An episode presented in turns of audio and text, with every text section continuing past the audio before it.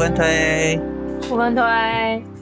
那我这次延续上礼拜，刚好我也要来推荐一个漫画，它叫《我与机器子》，是叫英文叫《Me and Robaco，》，它是在周刊少年 Jump 上面连载的作品，作者是宫崎周平。那我觉得它是一个，当你发现他想要反套路的时候，他又重新回到套路。就是你知道《九品芝麻官》里面有有一个很出名的片段，是我又进去了，我又出来了，我又进去了，我出来了，就是在那个线线里面跳来跳去的那个感觉，那就是这部作品。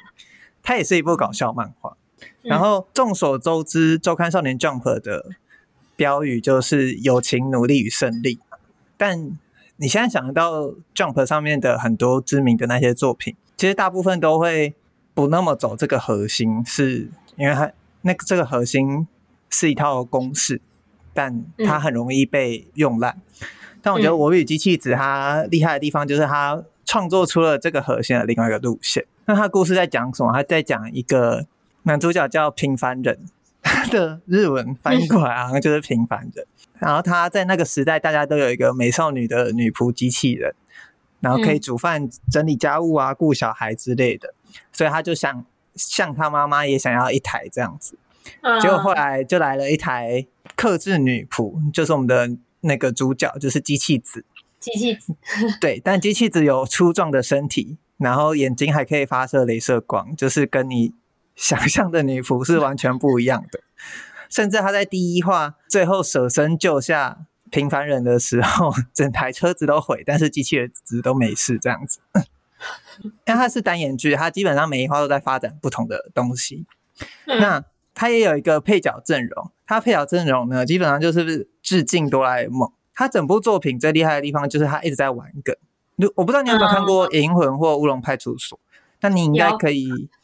就是有几集他们会很刻意的在玩其他动漫作品的玩笑。嗯、那整整部机器子也是在刻意的做这件事，尤其他在少年 Jump 上面连载，他甚至每一话单行本的封面都在致敬各种作品。第一集是、uh, 第一集例外啊，第一集是哆啦 A 梦，然后甚至有排球少年、约定的梦幻岛、我家的孩子、Hunter Hunter 这样子。Uh, 那所以他的主角阵容就是跟哆啦 A 梦一模一样的配置，还有一个胖虎叫我知大猩猩。但是呢，这个我知大猩猩是一个非常好的好人，他非常为朋友着想。他有一句有一集的时候，他就讲出胖虎的名言：“你的东西就是我的东西。”但他下一句接的是：“我的东西就是你的东西。”所以他抢走了平凡人的东西之后，再把贵重的东西送给他这样子。然后里面的小夫呢叫有钱人，但他其实是个天才，他每天生活满档，他最珍惜的就是跟平凡人他们生活的相处这样子。我觉得他很厉害，是他玩梗的特点有点呃很极致，但又很让你会心一笑。就是他，他是一部搞笑漫画，但他的搞笑是你真的要用看的才能体会到他的魅力在哪里。因为漫画一个很特点是它的分镜跟它的表现手法，但是这个东西就是在它的致敬里面变成一定要去看这个漫画分镜，它才能够你才能去。get 到它到底在说什么，而且我觉得其实它是一个对素食文化的一个反击。我觉得它是一部不能被解说的作品，因为那个点完全是它一话很短，所以你解说那个时间其实你基本上就可以看完。所以他他用他很厉害的方式去展现的日本漫画的分镜和他幽默的传统，就是吐槽的日式幽默。嗯，对。然后因为在银魂和乌龙派出所都已经基本上都。快完结了，哎，不是不是快完结，他们两个都完结了。就是这种日式吐槽的笑点的漫画，我觉得越来越就是跟现今主流的，比方说咒术，比方说猎人，比方说链巨人这些作品里，它就是呃比较不是大家会喜欢看的路线，但是它很好笑。就是它是、嗯、我们刚好播出时间是跨年嘛，如果你跨年想要找个好笑的 东西来看。你就可以去看。那我最后再补充一句，因为他不太出名，但是他我有看到有一个人写写这篇那个机器子的介绍，我觉得他有一段话写得非常好。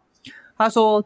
这些作品它是善意的引用和展现，它是出自于作者对原作品的爱，它不是一种奉我致敬你是为了要 diss 你的那个感觉。那这种温柔的搞笑是跟现在第七世代的日本搞笑艺人们的是一样的，他们是属于一种不会伤人的温柔搞笑。那这是属于现在，也是属于令和的搞笑方式。嗯，我觉得它是一个非常好笑，也非常有趣，然后可以时时让你体会故事或者是漫画的幽默的一个作品。我与机器子、嗯、Me and Robot Co 在少年 Jump 上面连载的作品，推荐给大家。